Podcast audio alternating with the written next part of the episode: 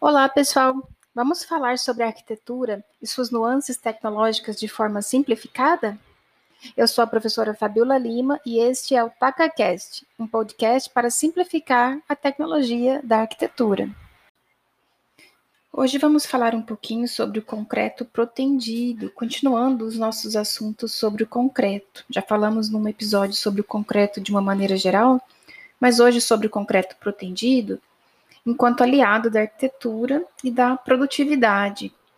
A tecnologia envolvida com o concreto protendido permite a concepção de estruturas com vãos maiores, viabilizando então projetos arquitetônicos mais arrojados.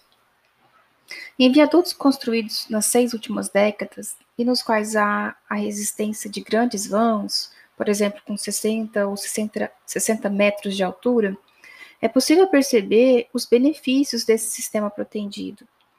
A proteção foi trazida por pesquisadores brasileiros imersos, comprometidos com as tecnologias europeias e norte-americanas desde a década de 40, 50, com o objetivo de trazer maiores vãos com a utilização desse sistema estrutural mais robusto.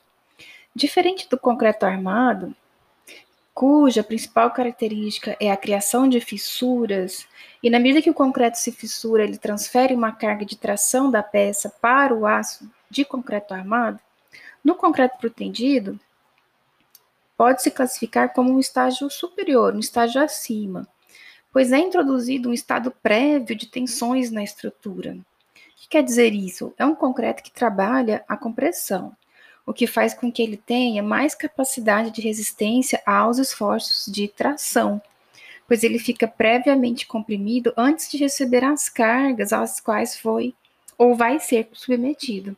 Então, em suma, é um processo que aumenta a capacidade de resistência da peça de concreto. Ainda comparando o sistema protendido com o concreto armado, a finalidade da proteção é reagir contra uma ação natural da estrutura. E existem duas formas de alcançar esse resultado: fazendo o tensionamento dos cabos de aço antes da concretagem ou depois, o que a gente chama de pré-tensão ou pós-tensão, respectivamente. Na pré-tensão ou pré-tração, o sistema bastante utilizado nas estruturas pré-fabricadas, no concreto pré-moldado, Todo esse processo é feito em uma pista instalada no galpão da fábrica. Nesse caso, é feito um alongamento dos cabos de proteção em uma pista normalmente de 100 metros de comprimento. Os cabos são puxados por macacos hidráulicos e depois o concreto é lançado em cima do cabo já tensionado. Depois que o concreto endurece, são cortadas essas extremidades do cabo e ele funciona como um elástico. Só que ao invés de voltar para a posição inicial, como um elástico faria, o fato dele estar envolvido por concreto acaba o comprimindo. Então tem aí o binômio tração-compressão bem atendido. Já quando a gente usa a pós-tensão ou pós-tração, que é bastante utilizada em pontes e viadutos, também é feito o tensionamento do concreto antes que ele receba as cargas para o qual a peça foi projetada. Depois que tudo está na posição correta, na posição certa, são colocadas ancoragens nas extremidades do aço. E quando o concreto atinge a resistência desejada, planejada, é feito o tensionamento dele com o uso de, de macacos hidráulicos nas extremidades, o tensionamento do aço. Esses equipamentos esticam o aço que está isolado dentro do concreto até a tensão desejada. Quando o aço é solto e se realiza a força de compressão permanente sob o concreto. O processo de pós-tração prossegue, então, de duas formas diferentes. A primeira, com a utilização de bainha metálica, geralmente de grande diâmetro, na qual cabem diversas cordoalhas. Depois de toda a operação da pós-tensão, é injetada uma mistura de água com cimento por meio de uma bomba especial dentro do tubo metálico.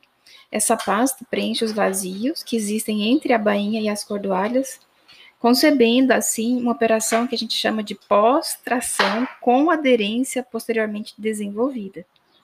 No segundo caso, na segunda maneira de pós-tração, Em vez de ser utilizada a bainha metálica, a própria cordoalha já vem de fábrica com a graxa e capa, e a capa, que protegem contra a corrosão e fazem a vez da bainha.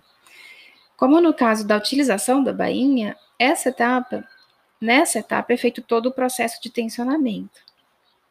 Essa é a pós-tensão sem aderência, já que o aço nunca vai aderir ao concreto, não é verdade? E quais são as vantagens do concreto protendido? Ele permite principalmente a obtenção de grandes vãos, por suportar uma carga duas vezes maior que o concreto armado, mesmo considerando a utilização de viga da mesma altura e em uma mesma área de construção. Ou, mudando-se essa configuração, é possível dimensionar a viga protendida com metade da altura da viga se fosse em concreto armado, o que resulta em leveza estrutural. Porém, a proteção só não vale muito quando se trabalha com vãos pequenos, vãos menores, ou em cargas pequenas, porque ele é caro, tem um custo relativamente maior que o concreto armado, sendo para utilização em vãos maiores traduzidos a economia e rendimento, o que justifica a sua utilização. No Brasil, o concreto protendido chegou nos anos 40, anos 50 e tem vários exemplos hoje mas os principais, podemos citar o, a Ponte do Galeão, no Rio de Janeiro, como sendo a primeira obra em concreto pretendido das Américas. Foi construída nos anos 40. Tem também a Ponte Rio-Niterói, considerada como a maior do hemisfério sul e da América Latina ainda, atualmente. Então, o concreto protendido, esse sistema construtivo amplamente utilizado em edificações, ele pode ser usado nas barragens para segurar comportas, pontes e viadutos de todos os tipos, pistas de aeroportos, piscinas, estações de tratamento de esgoto, reservatórios de água, silos de armazenamento de grãos, tirantes para contenção provisória ou definitiva, pré-fabricados de concreto, estacas para fundações, postes para redes de energia elétrica, vigotes para laje, pré-lajes, mourões, vigas, telhas, pisos industriais, entre tantas outras possibilidades. E para ilustrar um pouquinho esse assunto, eu vou deixar como referência o livro Concreto Protendido, Teoria e Prática, que já está na segunda edição do Luiz Schouf e da Luciana Bonilha. O link vou deixar descrito aqui no, na descrição do episódio. O que, que esse livro traz? Ele tem como objetivo e apresenta os conceitos fundamentais do dimensionamento e verificação de estruturas de concreto protendido, abrangendo um programa de curso destinado à graduação e também ele faz uma breve revisão de assuntos correlatos, como mecânica geral, resistência de materiais e o concreto armado. Né? A teoria apresentada nesse livro é baseada nas recomendações da NBR 6118, que é aquela que trata de projeto de estruturas de concreto e seus procedimentos, complementada com aplicações numéricas de livros e de exemplos extraídos de prática profissional. Quais são os capítulos? Então, ele fala sobre o concreto protendido, dividido em seis partes. Primeiro, materiais, conceitos e princípios de fun funcionamento da proteção. Traz um estudo comparativo entre as peças de concreto armado e protendido, tipos, exigências, traz uma verificação e dimensionamento das seções transversais do concreto protendido, traz ainda cálculo das perdas de proteção, tem a revisão dos conceitos e no final dele tem ainda exercícios resolvidos. Então é um livro bem completo sobre esse assunto, o concreto protendido. O link, como eu falei, está na descrição do episódio. Espero que vocês gostem e aproveitem deste conteúdo. Você acabou de ouvir mais um podcast da TacaCast. Para ter acesso a esse e mais conteúdos exclusivos, visite e siga o nosso grupo de estudo no Instagram, Taca Grupo de Estudos. Até a próxima!